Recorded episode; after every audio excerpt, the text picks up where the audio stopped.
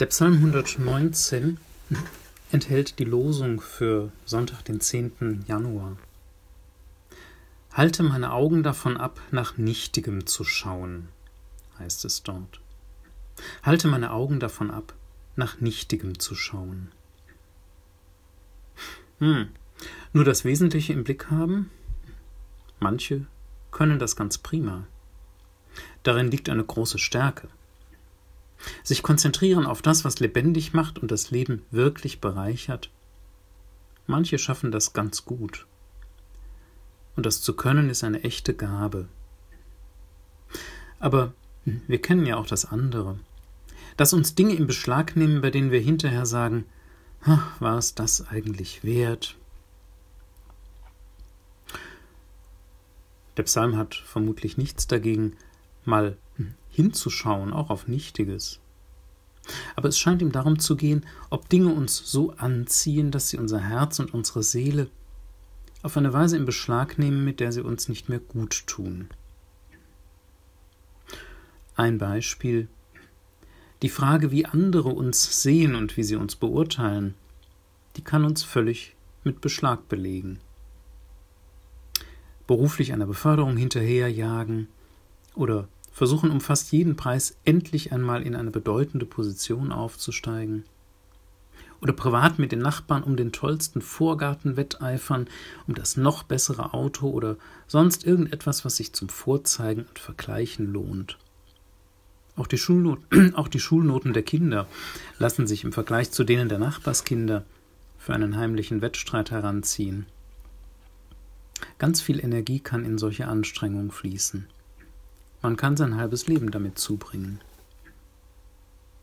Und wenn wir erreicht haben, was wir so vielleicht über viele Jahre erstrebt haben, dann stellt sich nicht selten eine eigentümliche Leere ein. Vielleicht fühlte sich auch vorher schon das Jagen und Machen und Tun sehr anstrengend an und auf unbestimmte Art auch irgendwie lästig, so als ob es einem im letzten gar nicht wirklich gut täte. Aber wir haben das eben überhört und brauchen jetzt, wo wir am Ziel sind, recht bald ein weiteres, noch höheres Ziel. Oder wir sind ehrlicher und fragen uns, worum ging's da eigentlich? Andererseits, alle diese Dinge, die ich genannt habe, können durchaus erstrebenswert sein. Man kann sie nur eben aus anderen Gründen anstreben. Und an diesen Gründen entscheidet sich auch, ob wir innerlich frei bleiben und auf das Wesentliche konzentriert sind, oder ob wir uns Nichtigem zugewandt haben, das seinen eigenen Sog entfaltet. Ob unsere Seele darin heil bleibt oder nicht. Das lässt sich oft herausbekommen mit der Frage, warum genau will ich eigentlich, was ich da will? Wer Freude am Lernen hat, zum Beispiel, und das, was in der Schule durchgenommen wird, gerne beherrschen würde und sich hineinkniet, strebt automatisch auch nach guten Noten und wird sie mit einiger Wahrscheinlichkeit auch bekommen. Lehrerinnen, Lehrer, Eltern, Freunde tun gut daran, genau das zu fördern, die Lernfreude, die Begeisterung für das, was einem da im Lernen an Weltzugängen begegnet. Und umgekehrt, der Gedanke, und jetzt muss ich Bio irgendwie interessant finden, weil ich da ja eine Eins schreiben soll, der bewirkt eher das Gegenteil. Aber wem sage ich das? Wer Freude am Garten hat, am Gärtnern, wird immer noch etwas entdecken, was man im Garten noch ausprobieren könnte. Je nach Boden, Sonnenstand, Nachbarpflanzen, Hauswand und Blickwinkel mag dabei auch etwas ganz Besonderes herauskommen oder eben auch nicht. Egal. Die Gärtnerin, der Gärtner geht einfach dem nach, was Freude bereitet. Er spürt vielleicht auch, welche Pflanze gerne an welche Stelle und in welcher Umgebung wachsen würde, liebt auf eine besondere Art diese Pflanzen und nun ja, die Nachbarn rechts, die lösen diese gestalterischen Aufgaben auf ganz andere Art, auf ihre Art eben, und das Ergebnis kann man neidlos anerkennen, es ist nur eben anders. Und die Nachbarn links, die haben einfach nichts am Garten, die haben eine große Wiese angelegt. Naja, das ist nicht so mein Ding, mag der leidenschaftliche Gärtner sagen, aber warum sollen sie auch nicht, die Nachbarn? Und mit allem anderen ist es genauso. Wenn Sie etwas anstreben, um seiner selbst willen, ist es etwas ganz anderes, als wenn Sie es anstreben, weil Sie damit irgendetwas erhoffen. Nichtig im Sinn unseres Psalms ist etwas, das wir nicht um seiner selbst willen anstreben, sondern weil wir uns erhoffen, dass es uns größer macht oder bedeutender, stärker, unangreifbarer, dass es uns Geborgenheit verschafft, uns Erfüllung schenkt, uns unsterblich macht, was auch immer. Wann immer etwas uns sehr in Beschlag nimmt, lohnt es sich herauszufinden, warum genau will ich eigentlich, was ich da will. Und sozusagen hinter die Oberfläche des Wunsches weiterzufragen, was will ich eigentlich, indem ich das will?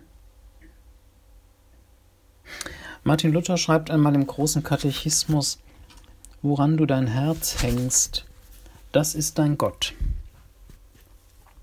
Streng genommen gibt es für unseren Psalter nur Gott auf der einen und das Nichtige auf der anderen Seite. Und das klingt erst einmal sehr schroff. Aber es ist auch was dran. Wenn wir uns in Gottes liebevollen Augen spiegeln, dann sehen wir, dass wir von ihm unendlich geliebt werden. In seinen Augen sind wir schon groß und stark und bedeutend und unangreifbar und angesehen. In seiner Zuneigung können wir Geborgenheit finden und Erfüllung erleben. Und Leben ohne Ende will er uns auch schenken. Nicht wie andere uns sehen, ist entscheidend, sondern wie Gott uns sieht. Ob wir uns so sehen können, wie Gott uns sieht, mit solchen liebevollen Augen, das ist wichtig. An ihn sollten wir unser Herz hängen und nicht an andere Menschen oder Dinge, die uns all das zu verheißen scheinen, wonach wir suchen. Größe, Stärke, Anerkennung, Lebendigkeit. All das außerhalb zu suchen, außerhalb von Gott, außerhalb unseres Herzens, in dem Gott wohnen will, außerhalb unserer Seele, die mit Gott eins sein will, hm, außerhalb zu suchen, ist, würde unser Psalm sagen, nichtig ist Unfug, für den wir ganz viel Energie und Lebenskraft und Zeit aufwenden können, ohne dass er dadurch wertvoll würde. Nichtig. Eben. Woran du dein Herz hängst, das ist dein Gott.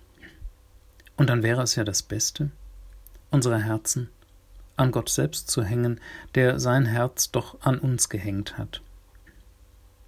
Darum wünsche ich Ihnen, dass Sie sich einfach so sehen können, wie Gott sie sieht, mit solchen liebevollen Augen, dann hängen sie ihr Herz vermutlich an Gott und verbringen nicht allzu viel Zeit mit dem Nichtigen.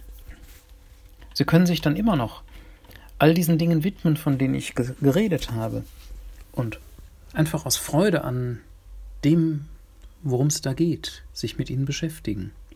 Dann aber eben aus Freude.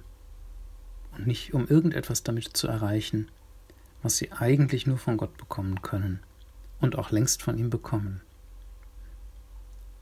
Er segne sie und uns alle.